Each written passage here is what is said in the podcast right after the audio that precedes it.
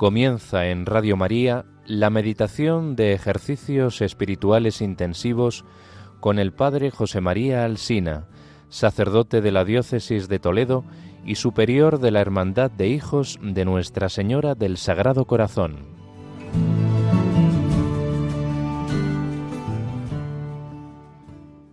Llegamos al final de nuestros ejercicios espirituales en esta tarde de este domingo de resurrección y nos asomamos a la última meditación que San Ignacio ofrece en sus ejercicios, llamada contemplación para alcanzar amor.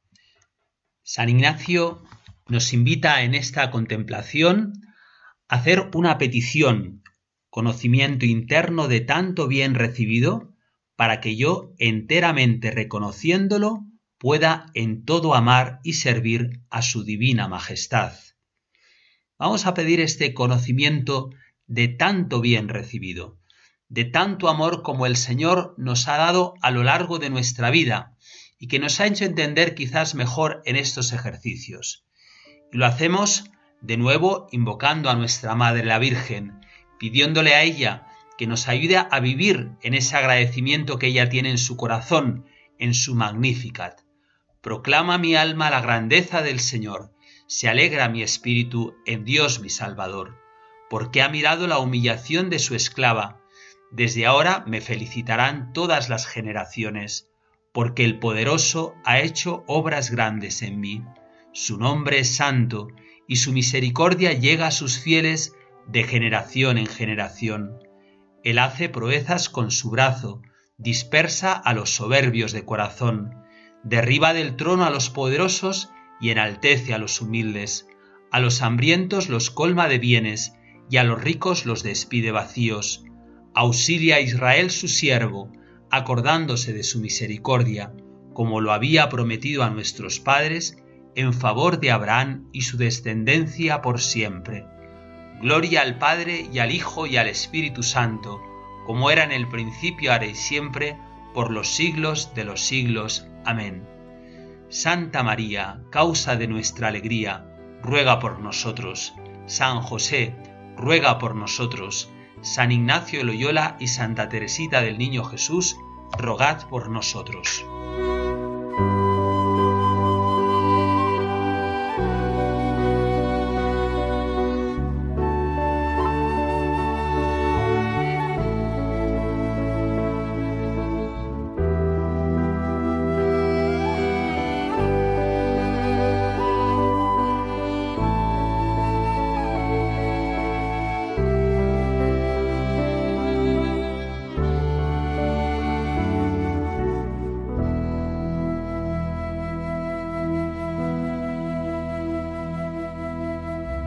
Los ejercicios espirituales de San Ignacio, como hemos ido viendo a lo largo de estos días, son un camino, un método con el que se va iluminando nuestro entendimiento, se va fortaleciendo nuestra voluntad y se van ordenando nuestros afectos. El fin al que nos conduce este camino es conocer la voluntad de Dios en nuestra vida y quererla con todo nuestro corazón, con toda nuestra alma, con todo nuestro ser, hacer lo que Dios quiere y querer lo que Dios hace, como decía San José María Rubio.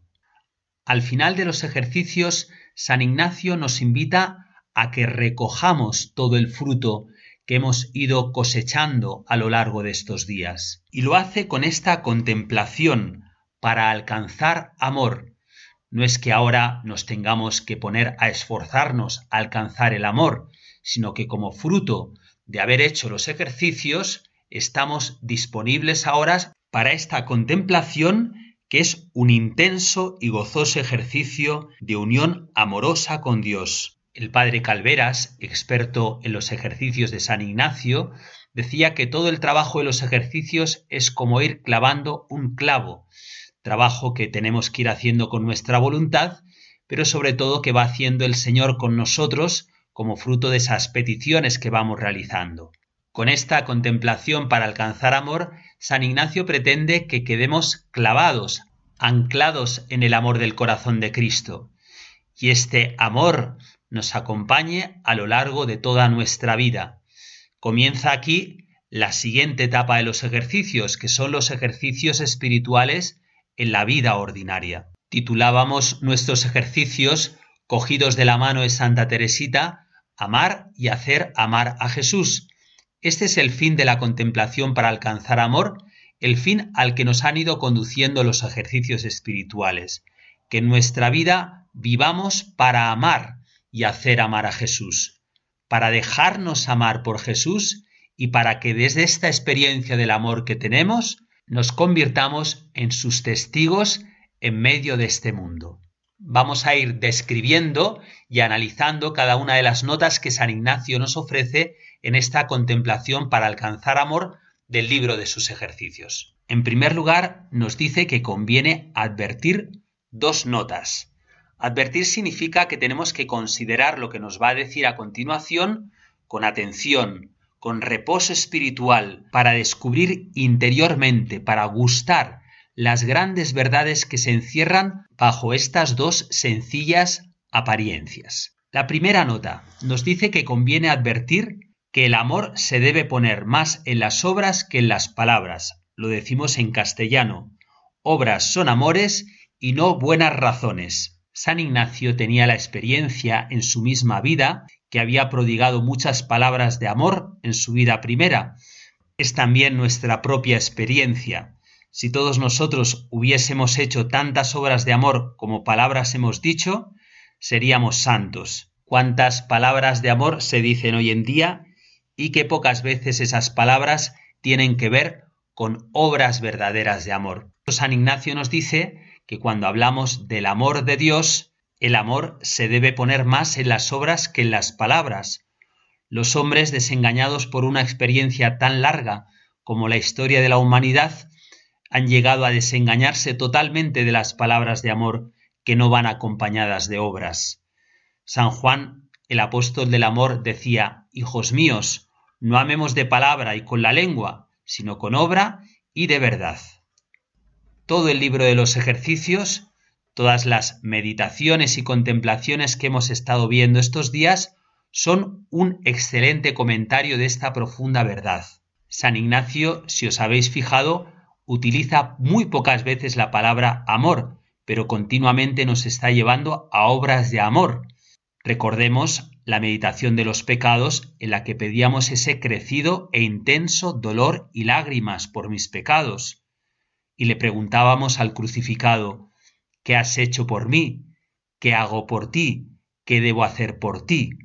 Ahí no aparece la palabra amor, pero se nos está conduciendo a amar de verdad al Señor, no tanto con palabras, sino particularmente con nuestras obras. Otro lugar en que naturalmente se esperaría ver aparecer la palabra amor es en la contemplación de la llamada del rey, pero sólo se usa como para pegarla, dejando que hablen solo las obras, ofrecerán sus personas al trabajo, haciendo contra su amor carnal y mundano.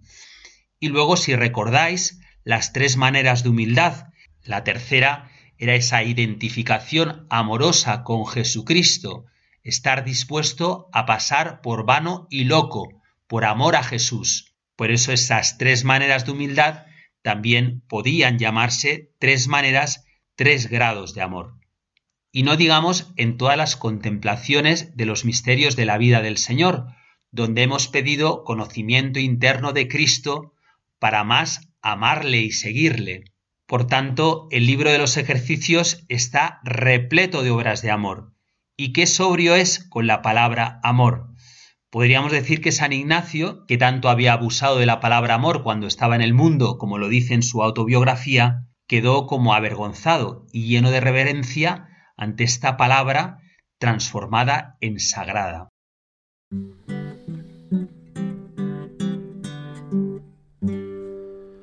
No se trata de dignidad, sino de amor hasta el final.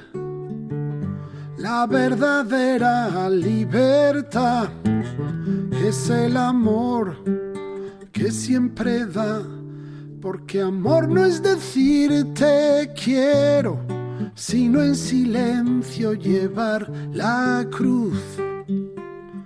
Porque amor no es decir te quiero, es el sendero que abrió Jesús. Se habla de solidaridad, pero el amor va más allá. Se predica fraternidad, sin el amor es vanidad. Por amor yo todo lo creo, todo lo espero y he de alcanzar por amor el mundo es pequeño y hasta los sueños son realidad. No se trata de imaginar que es el amor, sino de amar. Dar la vida para encontrar solo el amor que hay que sembrar el amor es como un lucero que me ilumina en mi caminar. Por amor yo todo lo puedo, fuerza dará mi debilidad.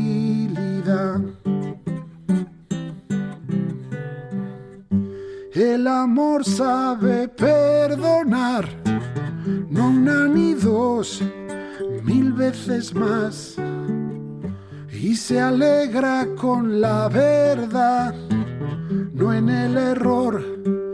Eso es amar, el amor nació en un madero, de un pecho abierto de par en par.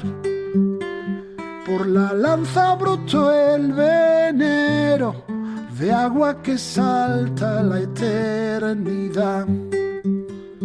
El amor nació en un madero y en el silencio de Navidad. Una virgen llevó en su seno todo el amor de la humanidad. El amor nació en un madero y hoy a tu puerta llamando está quiere ser el tu compañero, quiere contigo resucitar.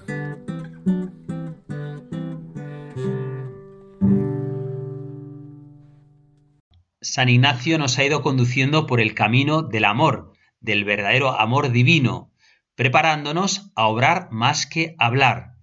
Y si obramos, habrá amor aunque callemos, si no obramos, por más que digamos, no habrá verdadero amor. Obra mucho y habla cuando sea conveniente, y ahí tendremos el verdadero punto del amor. La segunda nota nos dice San Ignacio que el amor consiste en comunicación de las dos partes, a saber, en dar y comunicar el amante al amado lo que tiene o de lo que tiene o puede, y así por el contrario, el amado al amante. De manera que si el uno no tiene ciencia, se la da al que no la tiene, si honores, si riquezas, y así el otro al otro. San Ignacio está precisando más el concepto de amor.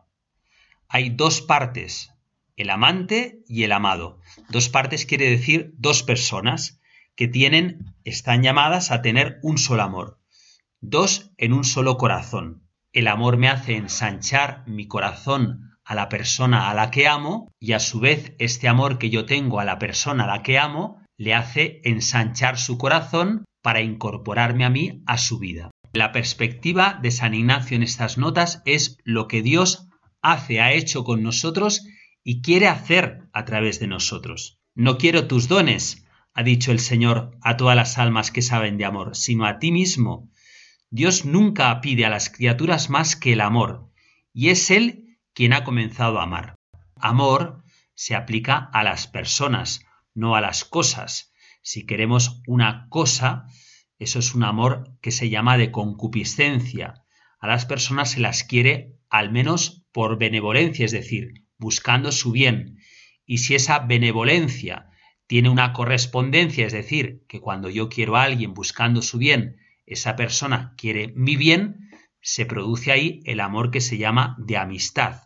La amistad que es el amor de caridad, amor con el que Dios me quiere y amor con el que Dios quiere que yo le quiera. Es la palabra de Jesús a sus discípulos en la noche del jueves santo. Ya nos llamo siervos, sino amigos. No hay amor más grande que el que da la vida por sus amigos. El bien que el amor quiere primariamente es la unión de las dos personas. El amor busca la unión, lo dice Santo Tomás, incluye la donación de la propia persona y la posesión de la otra persona. Tú eres mío y yo soy tuyo, se dicen las personas que verdaderamente se aman. De San Juan, Dios es amor y quien permanece en el amor, permanece en Dios y Dios en él. El don esencial del amor es la persona misma. El amado se entrega al amante y el amante se entrega al amado. Llegados a este punto, describimos cuáles son las características del amor de Dios. En primer lugar, es creador. En Dios, amar es crear. De ahí que sea siempre amor de obras, porque Dios hace lo que ama. No es así en el amor humano, y por eso las palabras han de expresar lo que no pueden alcanzar las obras, pero lo primero y principal han de ser las obras. Dios ama todo lo que ha salido de sus manos. Ama a los seres materiales no para su propio provecho, sino para el provecho del hombre. Al hombre sí que lo ama propiamente. Ama con un amor de amistad y por eso le da lo que es y tiene, es decir, su misma caridad divina, como lo prueban los nombres con los que Dios se dirige al hombre en la Sagrada Escritura, hermano, amigo, esposo, hijo. Otra característica del amor de Dios es que Él se nos ha dado primero, como dice el Papa Francisco, Él nos primerea, porque el amor de Dios es creador, Él es el único creador, precede siempre al amor de toda criatura. San Juan nos dice, nosotros amemos porque Él primero nos amó. Mas en Dios el comenzar lleva también el mandamiento de que le amemos a Él. Amarás al Señor tu Dios con todo tu corazón, con toda tu alma, con todo tu ser. Este precepto del Antiguo Testamento Jesús lo renueva como el máximo mandamiento. ¿Quién hubiera atrevido ni siquiera a imaginar que puede tener amistad con Dios si Él no lo provocase habiéndonoslo mandado en el primer mandamiento. Otra característica del amor de Dios es la espontaneidad. Los amaré porque quiero amarlos. Nos ama a todos con esa espontaneidad y a cada uno en particular. Hemos considerado cómo es el amor de Dios y ahora consideramos cómo es el amor de las criaturas, cómo es nuestro amor. En primer lugar, nuestro amor es egoísta, porque muy a menudo engaña pensando que nos damos a nosotros mismos cuando en realidad lo que queremos es recibir. El mismo egoísmo hace que busquemos muchas veces más los dones de la persona que la misma persona. La segunda característica de nuestro amor es que lo reducimos muchas veces a los gozos de los sentidos, no a un gozo interno, lo que Santo Tomás llama la fruición, que es fruto de la unión de los corazones de los que se aman. La tercera característica es que la amistad divina siempre falla por nuestra parte, no por la parte de Dios. Y la cuarta, en la que de alguna manera podemos resumir las otras tres, es la pobreza de nuestro amor humano. Viendo las características del amor divino y viendo las características del amor humano, entendemos la doctrina que San Ignacio nos da en esta segunda nota sobre las obras de amor, habla del amor de amistad y nos dice que consiste en comunicación de las dos partes, es a saber, en dar y comunicar el amante al amado lo que tiene o de lo que tiene o puede, y así por el contrario el amado al amante. ¿Cómo nos ayuda la doctrina de Santa Teresita para entrar en esta sintonía de amor? Santa Teresita ha comprendido que ella no le puede dar a Jesús más que su pequeñez, por eso ella dice, a Jesús le gusta verme amar mi pequeñez y la confianza que tengo en su misericordia. Esto le llevará a ella a corresponder al amor divino, al amor misericordioso, haciendo su acto de ofrenda al amor misericordioso, pidiéndole a Jesús que sea Él quien ame en ella. Lo resume en su expresión, Jesús, que tú seas mi santidad. Al leer y tratar de comprender el sentido de estas dos notas, entendemos mejor este título de contemplación para alcanzar amor y la razón de que este lugar de los ejercicios es como la clave maestra que cierra todo el arco.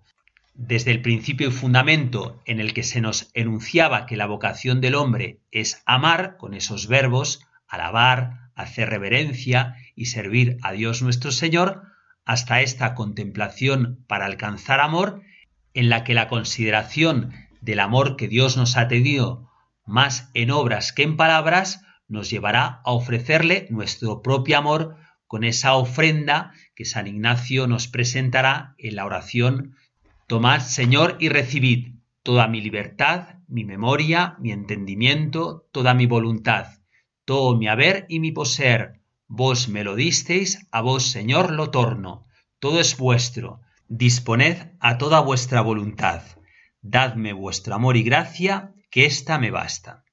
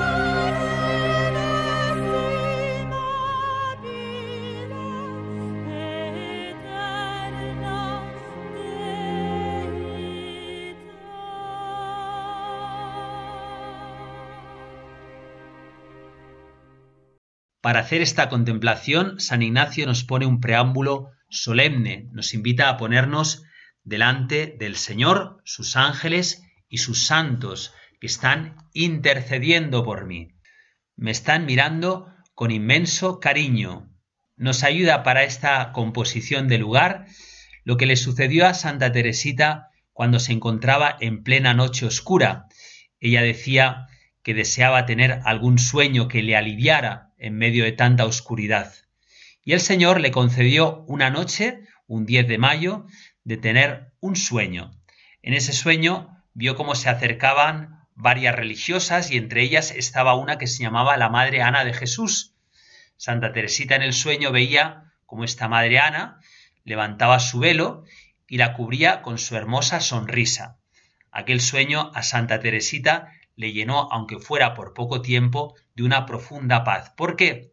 Porque le hizo pensar que si esta hermana Ana, la Madre Ana de Jesús, que era la fundadora del Carmelo en Francia, ella apenas la conocía y le había mirado con tanto cariño, con cuánto cariño le mirarían los santos del cielo a los que ella tanto quiere. Esto le hizo pensar que no solamente existía el cielo, sino que el cielo estaba lleno de moradores que le miraban con inmenso cariño.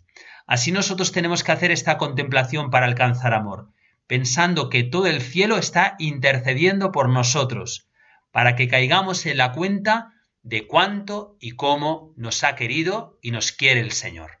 Para ayudarnos a hacer memoria de estas obras de amor que el Señor ha tenido con nosotros, nos ofrece cuatro puntos. En el primer punto nos invita a traer memoria de los beneficios recibidos en nuestra vida. Puedo volver a los momentos en que Dios me ha amado incondicionalmente primero, abrir los ojos a la fidelidad de Dios en mi vida, mirar mi historia como la historia de amor y de fidelidad de Dios por mí. Me voy deteniendo en tantas gracias particulares, talentos, gracias espirituales, gracias que me han venido a través de los sacramentos, gracias que han venido a través de mi familia, gracias que han venido a través de mi historia, cuánta gente buena me he encontrado a lo largo de mi vida. San Ignacio quiere que vayamos más allá, que reconozcamos no solamente los dones de Dios, sino como Dios se ha querido dar en sus dones, porque verdaderamente lo que nos hace reconocer los beneficios de Dios en nuestra vida es el sello de Dios que tienen esos beneficios. Cuando nos dan un regalo, lo que nos importa no es tanto el regalo en sí, sino quién da el regalo y el amor con el que da ese regalo. Esta es la maravilla que descubrimos cuando consideramos los beneficios en nuestra vida. Es que Dios nos los ha dado porque nos ama. Y este amor se expresa en que detrás de cada uno de esos dones se está dando a sí mismo. Que nos salga del corazón lo que dice el Salmo 103. Bendice alma mía al Señor, y todo mi ser a su santo nombre. Bendice alma mía al Señor, y no olvides sus beneficios. Él perdona todas tus culpas y cura todas tus enfermedades. Él rescata tu vida de la fosa y te colma de gracia y de ternura. Él sacia de bienes tus días y como un águila se renueva tu juventud. San Ignacio, después de habernos invitado a hacer esta consideración, nos dice considerar con mucha razón y justicia cuál tiene que ser mi reacción ante tanto amor. Si Dios se me ha dado en sus dones, yo estoy llamado a darme a Dios y lo hago con esta oración. Tomad, Señor, y recibid. El segundo punto nos invita a mirar cómo Dios habita. San Ignacio recibe toda la creación como don, como santa, como no profanada, nos invita a contemplar cómo Dios está en nosotros por todos los poros de la creación. Él está en todas las cosas y todas las cosas están en Él. Se trata de abrir los ojos para descubrir las huellas de Dios en mí y en su creación, ver cómo Dios lo habita todo y a todos. Esto no tiene nada que ver con el panteísmo, esa religión en la que se confunde la divinidad se confunde a Dios con la naturaleza. Dios es distinto a la creación, pero a través de las criaturas nos acercamos al Creador. Pero San Ignacio quiere ir más allá. Quiere que reconozcamos la presencia de Dios de una manera muy particular dentro de nosotros. Porque si Dios ha dado el ser a cada criatura que hay en el universo, de una manera muy particular, nos ha comunicado el ser a los hombres, nos ha hecho a imagen y semejanza suya. Y no solamente nos ha dado el ser por la creación, sino que nos ha dado un nuevo ser por la redención, haciéndonos a nosotros partícipes de su misma vida, y por eso, por la gracia del bautismo, Dios habita dentro de nosotros. Es lo que llamamos la inhabitación. Por eso nos invita a descubrir cómo ese Dios que habita en las criaturas habita de una manera personal, íntima y por amistad dentro de mí. Ya no soy yo, dice San Pablo, sino Cristo quien vive en mí. Esta gracia de presencia que se da por la inhabitación es de una manera muy particular en el momento en el que recibimos a Jesús en la Eucaristía, la presencia real de Cristo en nosotros, él vive verdaderamente en nosotros. Hablando de su primera comunión, dice, qué dulce fue el primer beso de Jesús a mi alma. Fue un beso de amor. Me sentí amada y decía a mi vez, te amo y me entrego a ti para siempre. No hubo preguntas, ni luchas, ni sacrificios. Desde hacía mucho tiempo Jesús y la pobre Teresita se habían mirado y se habían comprendido. Aquel día ya no fue una mirada, sino una fusión, ya no eran dos.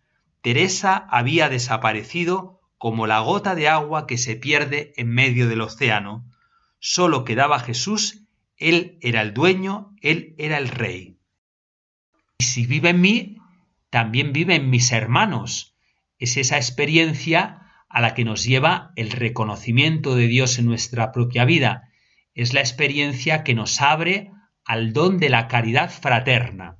Santa Teresita escribió el manuscrito C cuando se encontraba al final de su vida y de una manera muy particular en este manuscrito habla de la caridad fraterna. Hemos de pensar que es en la plenitud de su vida donde el Señor le da estas luces. Escribe lo siguiente. Hay en la comunidad una hermana que tiene el don de desagradarme en todo. Sus modales, sus palabras, su carácter me resultan sumamente desagradables. Sin embargo, es una santa religiosa, que debe ser sumamente agradable a Dios. Entonces, para no ceder a la antipatía natural que experimentaba, me dije a mí misma que la caridad no debía consistir en simples sentimientos sino en obras. Me dediqué a portarme con esa hermana como lo hubiera hecho con la persona a la que más quiero. Cada vez que la encontraba, pedía a Dios por ella ofreciéndole todas sus virtudes y sus méritos. Sabía muy bien que esto le gustaba a Jesús, pues no hay artista a quien no le guste recibir alabanzas por sus obras. Y a Jesús, el artista de las almas, tiene que gustarle enormemente que no nos detengamos en lo exterior, sino que penetremos en el santuario íntimo que Él se ha escogido por morada y admiremos su belleza. No me conformaba con rezar mucho por esa hermana que era para mí motivo de tanta lucha. Trataba de prestar todos los servicios que podía, y cuando sentía la tentación de contestarle de manera desagradable, me limitaba a dirigirle la más encantadora de mis sonrisas y procuraba cambiar de conversación, pues como dice la imitación, mejor es dejar a cada uno con su idea que pararse a contestar. Con frecuencia, también fuera de la recreación, quiero decir durante las horas de trabajo, como tenía que mantener relaciones con esta hermana a causa del oficio, cuando mis combates interiores eran demasiado fuertes, huía como un desertor. Como ella ignoraba por completo lo que yo sentía hacia su persona, nunca sospechó los motivos de mi conducta y vive convencida de que su carácter me resultaba agradable. Un día en la recreación me dijo con aire muy satisfecho más o menos estas palabras. ¿Querría decirme, hermana Teresa del Niño Jesús, qué es lo que le atrae tanto de mí? Siempre que me mira, la veo sonreír. Ay, lo que me atraía era Jesús escondido en el fondo de su alma, Jesús que hace dulce hasta lo más amargo. Le respondí que sonreía porque me alegraba verla, por supuesto que no añadí que era bajo un punto de vista espiritual. Santa Teresita nos hace descubrir esta presencia de Dios en nosotros y desde nosotros en los demás. San Ignacio nos dice, si Dios vive en mí, Él quiere que yo viva en Él. Es propio del amado vivir en el amante y del amante vivir en el amado. Y esto me lleva a volverle a decir al Señor, tomad, Señor, y recibid. En el tercer punto, San Ignacio nos invita a considerar cómo Dios trabaja por nosotros, trabaja por mí. Dios actúa, se compromete y se mete en mi propia historia. El amor creador de Dios es un amor providente, que no solamente me ha creado en un momento determinado, sino que esa creación se prolonga a lo largo de toda mi vida en su trabajo en mi alma, trabajo de creación, trabajo de redención. Contemplamos en este punto cómo Dios me ha ido trabajando. Siempre digo que en la vida espiritual vemos la obra de Dios en nosotros a veces con un cierto tiempo. De hoy para mañana parece que no hemos cambiado. Voy a misa y sigo yendo a misa y parece que soy el mismo.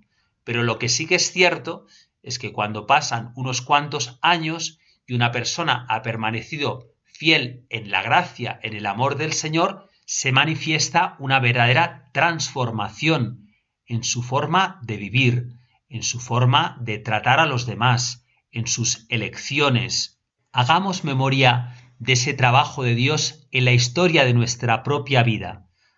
Cómo a lo largo de los años el Señor me ha ido trabajando, me ha ido transformando, esa transformación que consiste en ir revistiéndome en los mismos sentimientos de Cristo Jesús, en tener su mismo corazón. Este trabajo de Dios en mí es una continua invitación a trabajar por Él.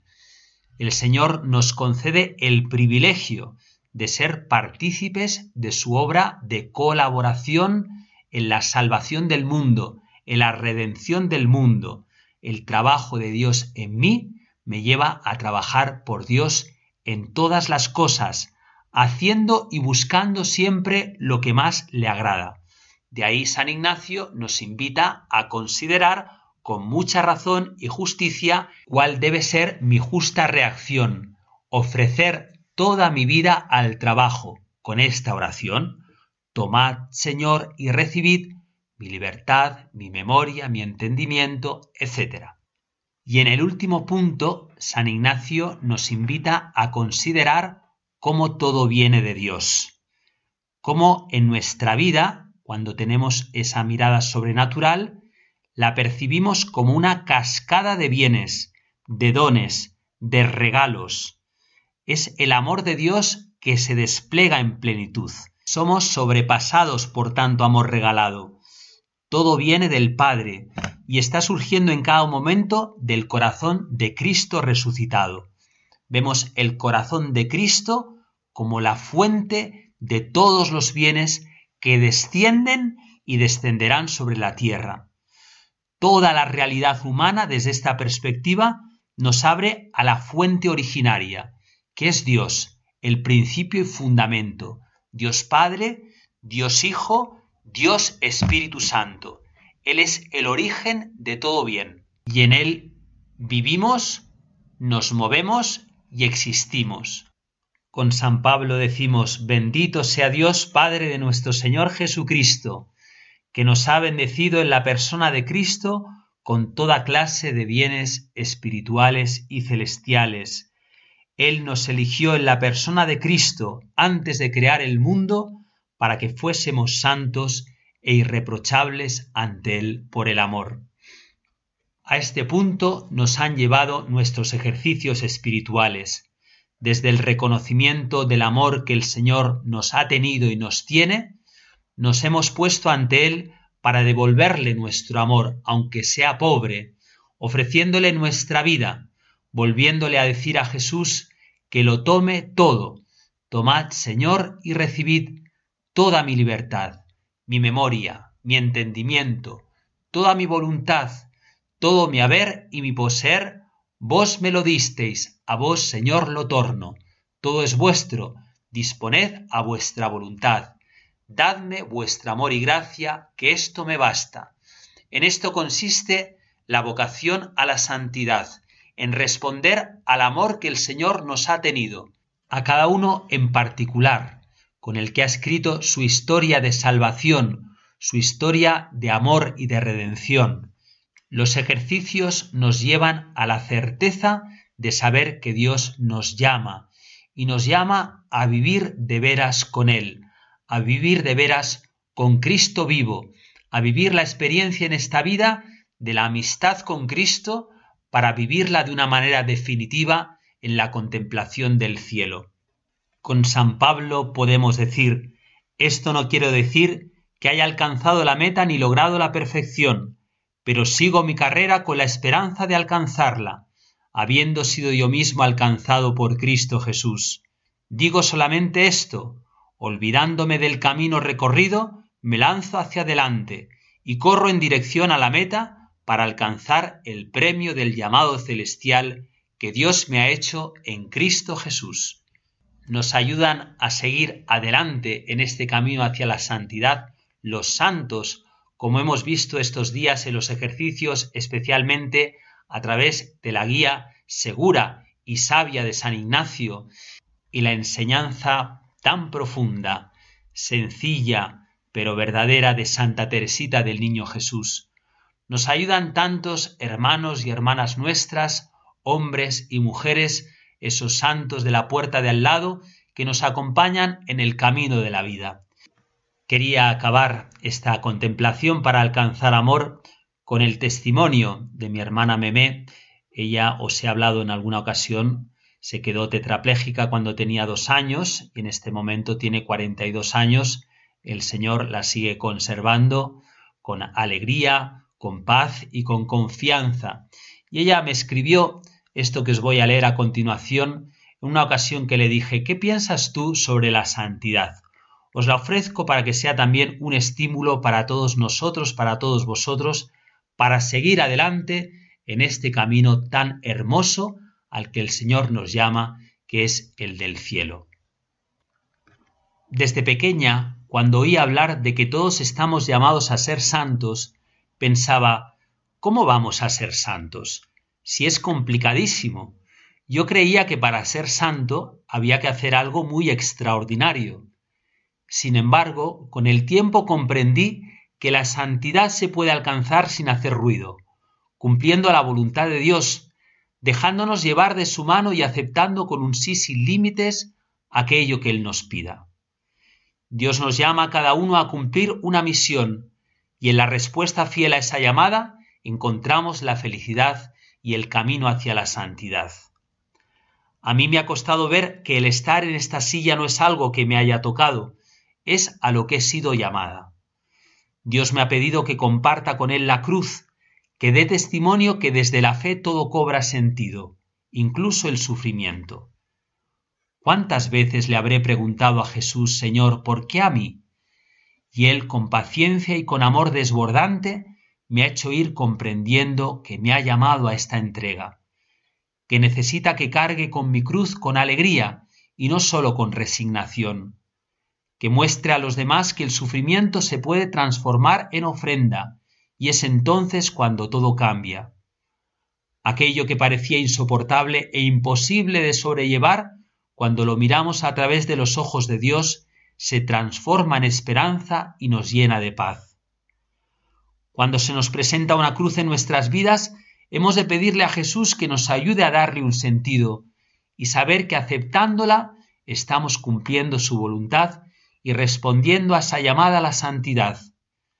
Hasta que no damos ese paso de abandonarnos en sus manos, de aceptar esa dificultad como un paso más en el camino de la santificación, sentimos un vacío profundo y angustioso, una rebelión interior que turba nuestra alma y nuestra vida y se hace imposible sentir el amor de Dios. Por eso, en esas situaciones es muy importante la oración y el silencio, el buscar a Dios, que es el único que puede consolarnos con su abrazo paternal. Él es el único que puede darnos paz y esperanza en medio del sufrimiento, que nos ilumina en los momentos de oscuridad. Qué gran error cometemos Cuando buscamos la felicidad en cosas de este mundo, ese sentimiento de alegría se borra rápidamente y de nuevo nos hace sentir la tristeza. Cada uno tenemos nuestra vocación, unos son llamados a la vida religiosa, otros al matrimonio, y en mi caso Dios me ha llamado al sufrimiento. Dios me pide que haga de mis limitaciones una vocación. No he podido escoger estar sana, pero sí el convertir mi enfermedad en algo que me destruya o que permita ser feliz. Ha sido Dios quien me ha dado la clave de esta felicidad. Él me ha mostrado que si lo tengo a mi lado y doy un sentido redentor a mis limitaciones, puedo ser feliz. Le he dicho ese sí que tanto cuesta, pero que tanta paz nos da, He comprobado que feliz se siente uno cuando sabemos que estamos cumpliendo la voluntad de Dios. El dar sentido a mi situación, el entender mi vocación de enferma, no ha sido un camino fácil y corto. He tenido momentos de rebeldía interior, de tristeza, de vacío, pero todo eso va desapareciendo a medida de que Dios enciende en mi interior esa lucecita de esperanza que me transmite su amor infinito y que da sentido a todo. No tengáis miedo, si realmente confiáis en Él, no hay nada que temer. Él os llevará de la mano y os hará ver que quiere de vosotros, y os dará fuerzas para cumplir su voluntad. Entonces podréis ser felices y podréis responder a esa llamada que Dios nos hace a todos a ser santos. Con estas palabras de Memé, acabo estos ejercicios impartiéndos a todos la bendición solo os pido que recéis por mí. El Señor esté con vosotros, y la bendición de Dios Todopoderoso, Padre, Hijo y Espíritu Santo, descienda sobre vosotros y os acompañe siempre. Feliz Pascua de Resurrección a todos.